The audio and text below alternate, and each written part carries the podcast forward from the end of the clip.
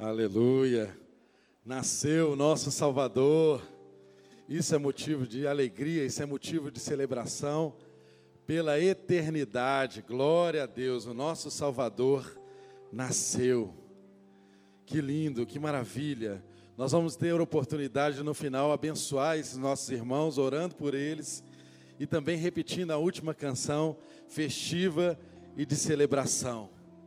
Mas o fato, meu irmão e minha irmã que está aqui presente, e você que está em casa nos acompanhando, o fato é que, conforme narra-nos o livro, o Evangelho de Lucas, capítulo de número 2, a partir do verso de número 8, lá está escrito que havia pastores que estavam no campo próximos e durante a noite tomavam conta dos seus rebanhos. E aconteceu que um anjo do Senhor apareceu-lhes e a glória do Senhor resplandeceu ao redor deles e ficaram aterrorizados. Mas o anjo lhes disse: Não tenham medo, estou lhes trazendo boas novas de grande alegria que são para todo o povo. Hoje, na cidade de Davi, lhes nasceu o Salvador, que é Cristo o Senhor. Isto lhes servirá de sinal. Encontrarão o bebê envolto em panos e deitado numa manjedoura. De repente, uma grande multidão do exército celestial apareceu com o anjo, louvando a Deus e dizendo: Glória a Deus nas alturas, paz na terra aos homens aos quais ele concede o seu favor. Quando os anjos os deixaram e foram para os céus, os pastores disseram uns aos outros: Vamos a Belém e vejamos isso que aconteceu e que o Senhor nos deu a conhecer. Então, correram para lá e encontraram Maria e José e o bebê deitado na manjedoura. Depois de o verem, contaram a todos os que, lhe tinha, os que lhe fora dito a respeito daquele menino. E todos os que ouviram o que os pastores diziam ficaram admirados. Maria, porém, guardava todas essas coisas e sobre elas refletia em seu coração. Os pastores voltaram glorificando e louvando a Deus por tudo o que tinham visto e ouvido, como lhe fora dito. Irmãos, estamos aqui diante de um texto que traz a notícia mais importante que a humanidade já ouviu. Estamos aqui diante de um texto que relata para mim e para você a notícia mais importante que nós, pessoalmente, um dia podemos ouvir. A notícia é essa, a boa nova é essa: nasceu um Salvador. Nasceu um Salvador. É tão importante nós lembrarmos essa data. Todo fim de ano nós lembramos do nascimento de Jesus. Mas é é fundamental que eu e você nos lembremos que nem sempre na história da humanidade foi assim. Quando esse anúncio veio para os pastores que estavam no campo, havia, irmãos, aproximadamente 400 anos de silêncio de Deus na história da humanidade. Por 400 anos, Deus não se manifestava ao seu povo. Por 400 anos, esse povo experimentava apenas o silêncio de Deus.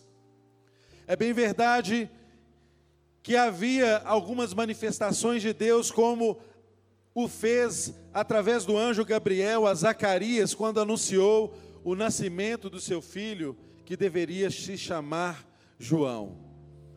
Há bem pouco tempo antes também, o mesmo anjo havia se manifestado àquela jovem de Nazaré, Maria, dizendo a ela que seria portadora no seu ventre daquele que havia de salvar o mundo. Mas agora, agora, agora os pastores foram visitados. Todas essas manifestações anteriores, inclusive essa que Maria guardava em seu coração, foram manifestações particulares de Deus. agora através dos pastores, Deus volta a falar com a humanidade de uma forma pública, de uma forma convincente, dizendo aos pastores para que esse anúncio fosse falado, fosse decretado a todos os cantos, para todas as pessoas, que o Salvador, o Rei dos Reis, havia nascido em Belém.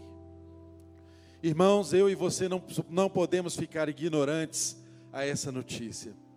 Tal como os pastores que estavam no canto não ignoraram essa notícia. É bem verdade que os pastores viviam um contexto de opressão generalizada. Eles eram oprimidos politicamente pelo Império Romano, que controlava inclusive a religião daquele estado. Eles eram oprimidos religiosamente porque o povo estava desanimado, o povo estava com os saduceus ali representando os sacerdotes, os quais estavam se vendendo politicamente a Roma. E por outro lado, eles tinham ali os fariseus, marcados pela hipocrisia, que diziam uma coisa e viviam outra. O povo estava desolado, desanimado, sem referências. O povo, naquela circunstância, também sofria uma opressão espiritual, porque ao serem tão marcados por maus exemplos, havia sobre o povo de Israel um desânimo. As pessoas não se dedicavam mais a ouvir a lei e os profetas. As pessoas estavam espiritualmente oprimidas. E a notícia era de uma manifestação pública depois de 400 anos de silêncio. Nasceu o Salvador. Esse era o anúncio que trouxeram os anjos aqueles pastores de má fama que estavam ali no campo.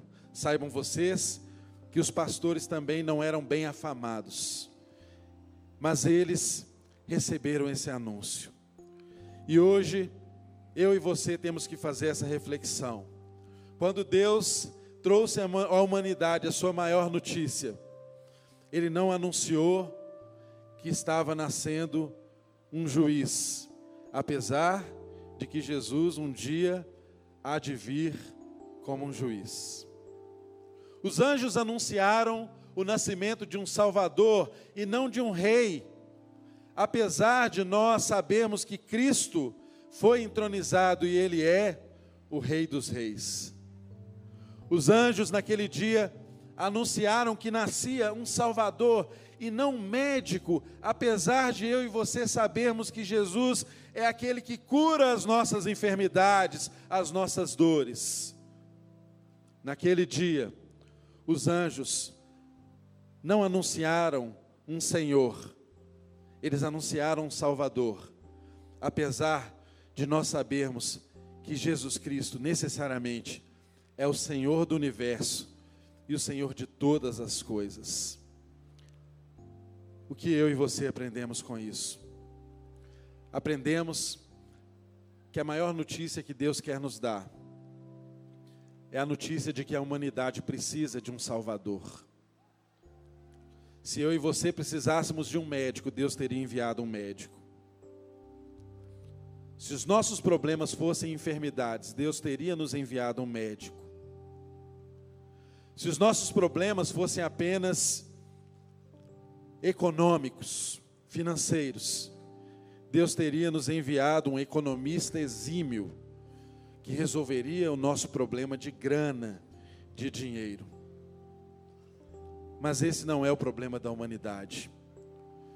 O problema da humanidade precisa de um Salvador.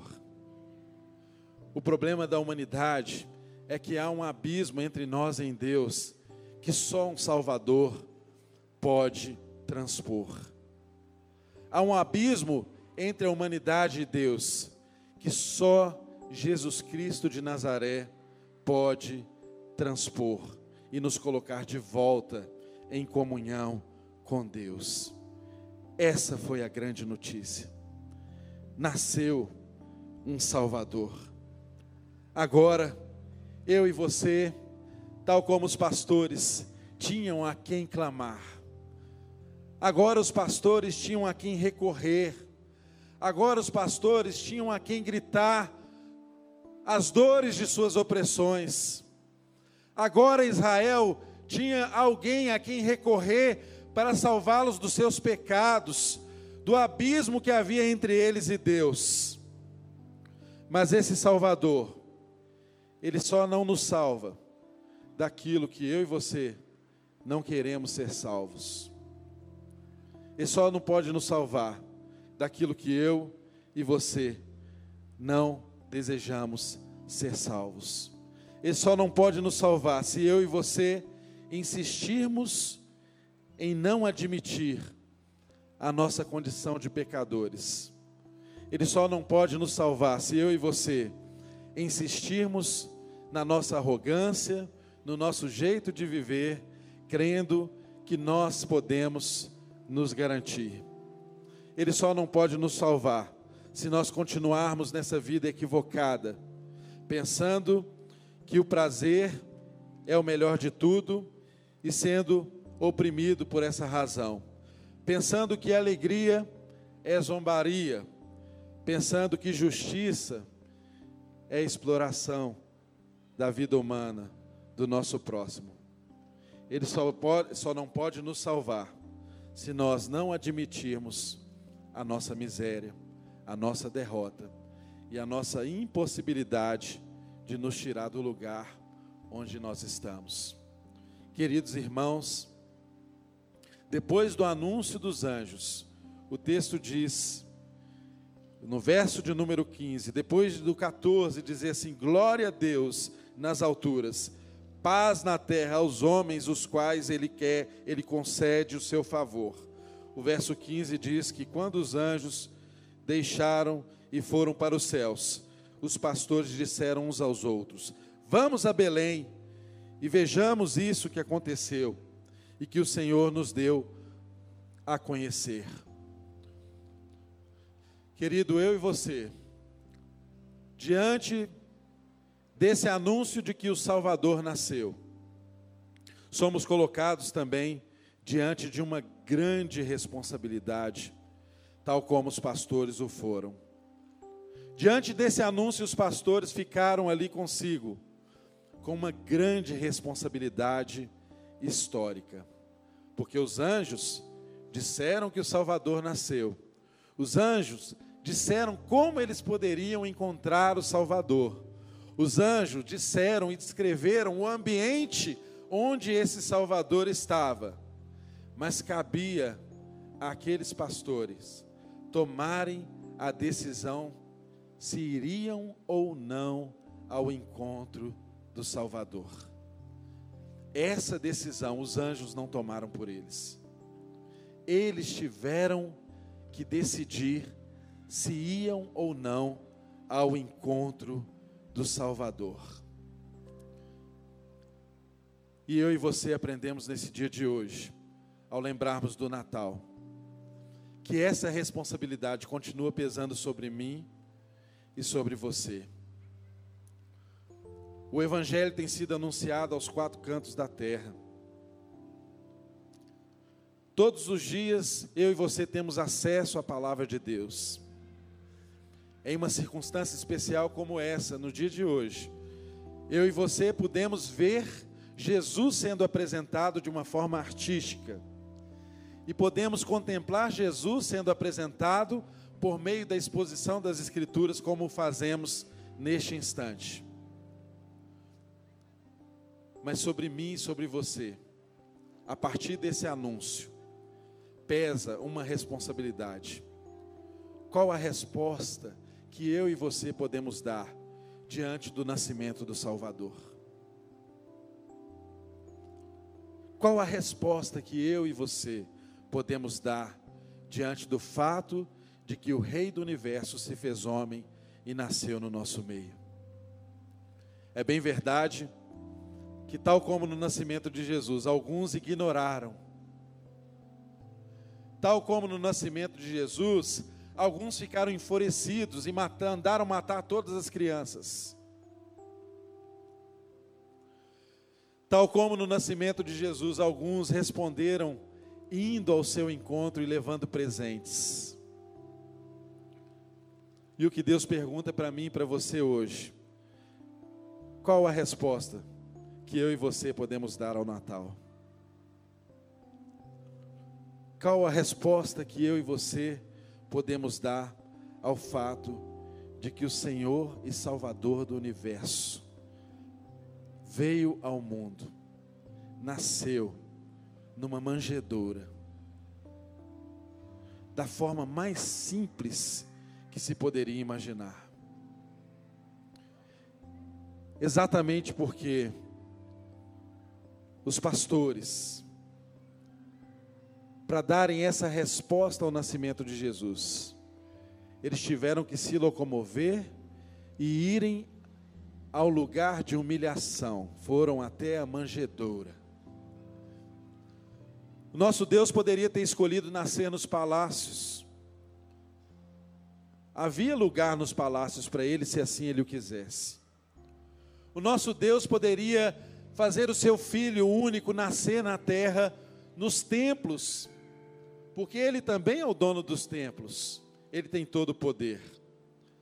Mas ele escolheu que o seu filho nascesse numa manjedoura, no lugar onde os animais se encontram para se alimentarem.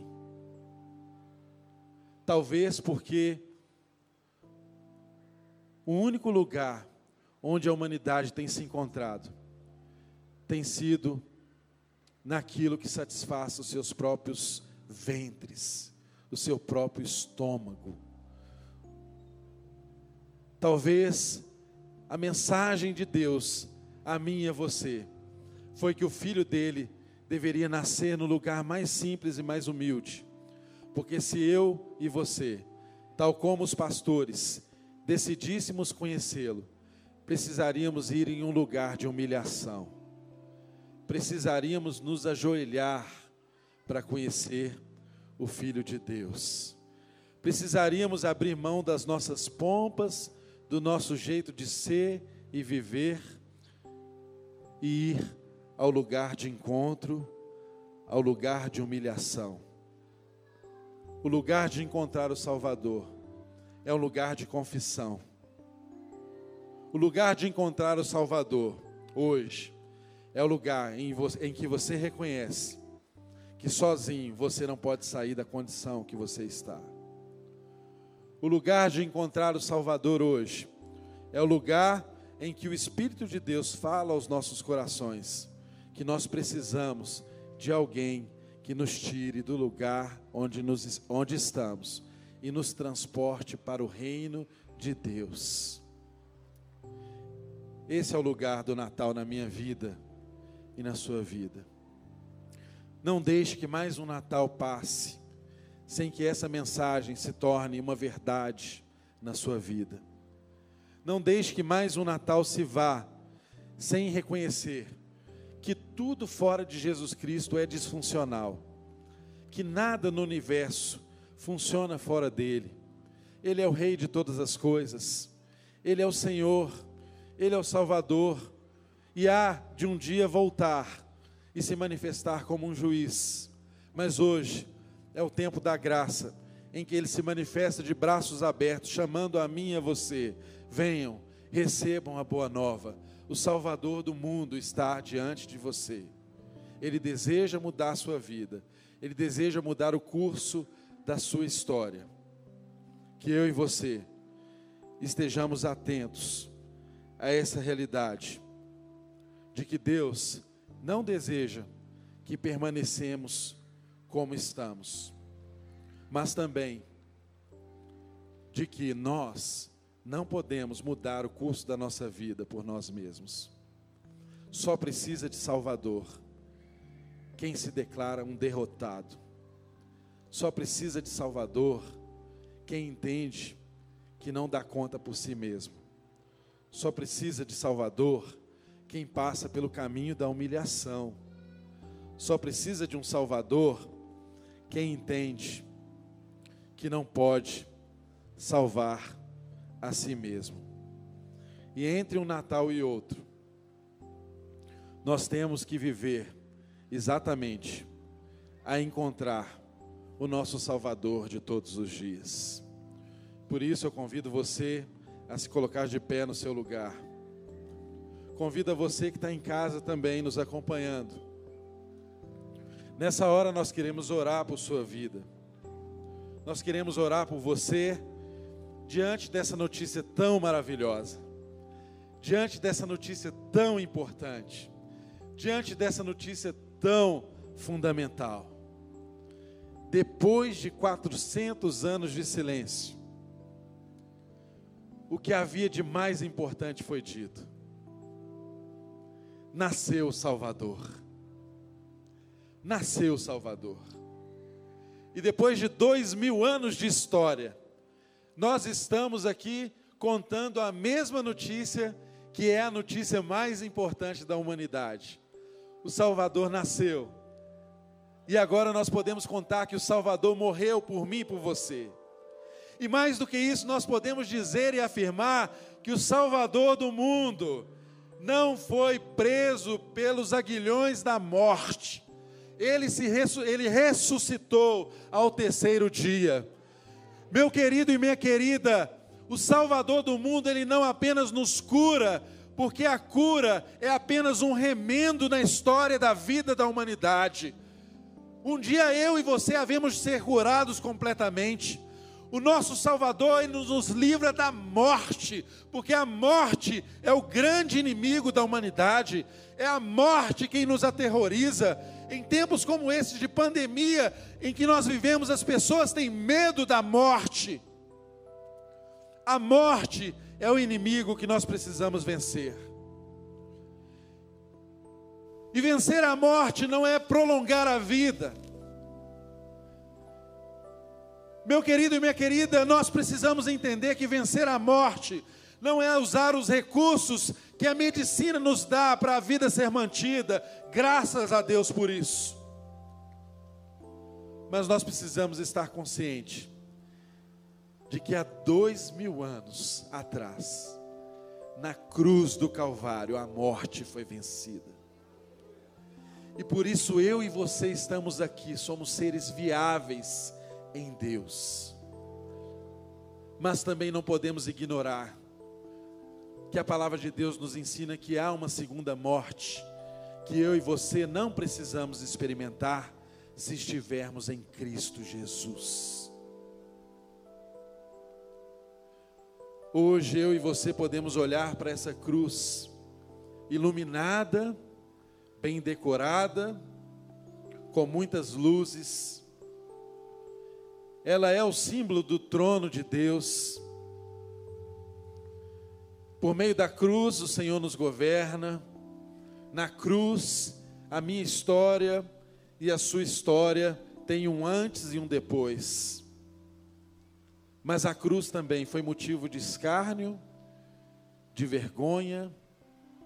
A cruz também foi motivo de dor do nosso Salvador e de todos aqueles que o reconheceram como tal ao longo da história da humanidade.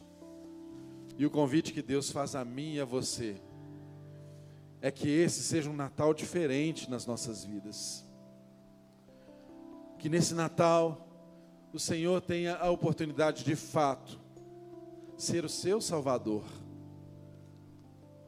Essa é a notícia mais importante que nesse Natal, Deus tenha a oportunidade de fato de mudar a sua vida para a eternidade. Esse é o convite, esse é o chamado. Por isso, em nome de Jesus, eu convido a você que está aqui presente a curvar a sua cabeça, a fechar os seus olhos. Você que está em casa conosco também, pode fechar os seus olhos. Nessa hora nós vamos orar a Deus orar a Deus. Esse mesmo Deus, que há pouco mais de dois mil anos atrás, enviou seus anjos para trazer aos pastores publicamente a notícia de que o Salvador havia nascido. Esse mesmo Deus há de enviar o seu filho triunfante. Jesus voltará. E quando ele voltar, breve ele virá. Ele então nos convidará a participarmos de um reino de justiça, um reino de paz, um reino de alegria verdadeira, um reino onde todo pranto terá passado, onde toda lágrima terá sido recolhida, onde toda dor terá sido história na vida da humanidade, onde toda a terra será renovada e transformada. Um reino que habita paz e justiça. E eu pergunto a você que está aqui presente e a você que está em casa: o que o ser humano mais quer? O que o ser humano mais busca na vida, senão paz e justiça? É exatamente isso que o seu Salvador te oferece. Por isso, se você está presente aqui conosco e deseja, tal como os pastores, dar uma resposta a esse Salvador nesse dia, e dizer assim: Jesus, eu te aceito como meu Salvador. Jesus, eu recebo os benefícios da Sua salvação sobre a minha vida, sobre a minha casa, sobre a minha vida. Se você está aqui e tem consciência de que essa notícia não pode passar despercebida por você, se você está aqui e tem consciência de que esse Salvador te livra de todos os tipos de opressões, se você está aqui e tem a consciência de que esse Salvador pode te curar, se você está aqui e tem a consciência de que esse Salvador pode te livrar da segunda morte eterna, se você tem a consciência de que esse Salvador não veio para resolver os seus problemas financeiros, mas Ele cuida de você, Ele te sustenta. E se você quer se entregar a esse Salvador, não a religião, meu querido irmão, tal como os pastores e os irmãos em Israel, quando Jesus nasceu, eles não criam mais na religião. Os sacerdotes estavam em descrédito, não havia mais a quem recorrer. Deus diz para mim e para você nessa manhã: se você pode confiar apenas em Deus, ele está aqui presente para te salvar, para te receber e para te transformar. Feche os seus olhos, vamos fazer uma oração. E ao final dessa oração, se você que está aqui presente deseja de fato receber Jesus Cristo, você virá aqui à frente conversar conosco. Nós queremos te abençoar. E você que está em casa também, ore conosco. Em nome de Jesus. Deus, nós somos gratos a Ti, Senhor, porque o Senhor nos trouxe a melhor notícia que nós poderíamos receber. O Senhor nos trouxe num momento de desolação, de descrença, de desestímulo, no momento e numa página triste da história da humanidade, num tempo de trevas, num tempo de que a voz do Senhor havia silenciado sobre a terra o Senhor nos trouxe essa maravilhosa notícia de que o Salvador nasceu. E a nossa oração nesse dia, Senhor, é para que qualquer pessoa que tiver essa notícia, que o teu Espírito atue no seu coração agora, nesse instante, convencendo-os da justiça, do pecado e do juízo para que te recebam a ti como único e suficiente Salvador, e suas vidas sejam transformadas. E tal como os pastores foram transformados ao receberem essas notícias, ao se encontrarem com o Salvador, possam sair por aí anunciando o que viram e o que ouviram. Conceda essa graça a cada um de nós, Senhor.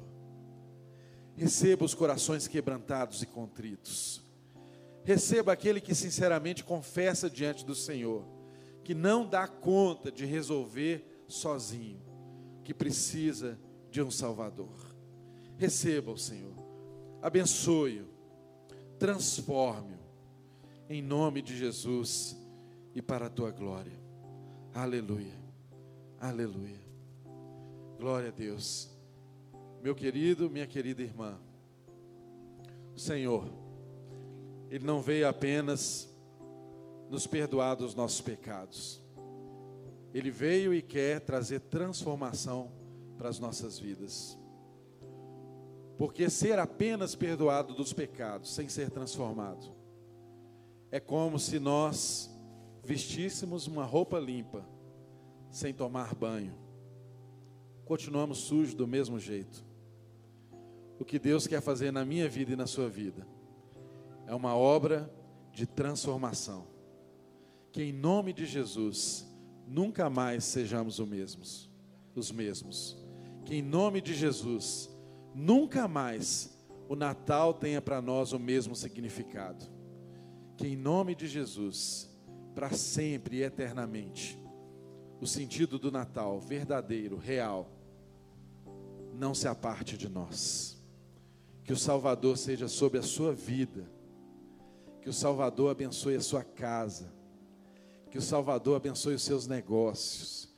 Que o Salvador te livre de você mesmo que o Salvador te livre dos seus medos. Que o Salvador te liberte das suas angústias. Que o Salvador te liberte do pecado que tenazmente te assedia todos os dias e bate na sua porta, te chamando para fazer aquilo que não é a vontade do Pai. O nosso desejo e o desejo de Deus é que o Salvador te ajude através do Espírito Santo. É Ele que nos ensina a ser gente do jeito que Deus quer que a gente seja. Espírito Santo de Deus, seja sobre o teu povo. Espírito Santo de Deus, alimente, sustente, guarde, perdoe, dê uma segunda chance, restabeleça, faça-os caminhar mas tudo de acordo com a vontade do Pai. Esse é o nosso desejo, essa é a nossa gratidão, Jesus. Obrigado por ser o nosso Salvador, eternamente Salvador. Aleluia. Amém.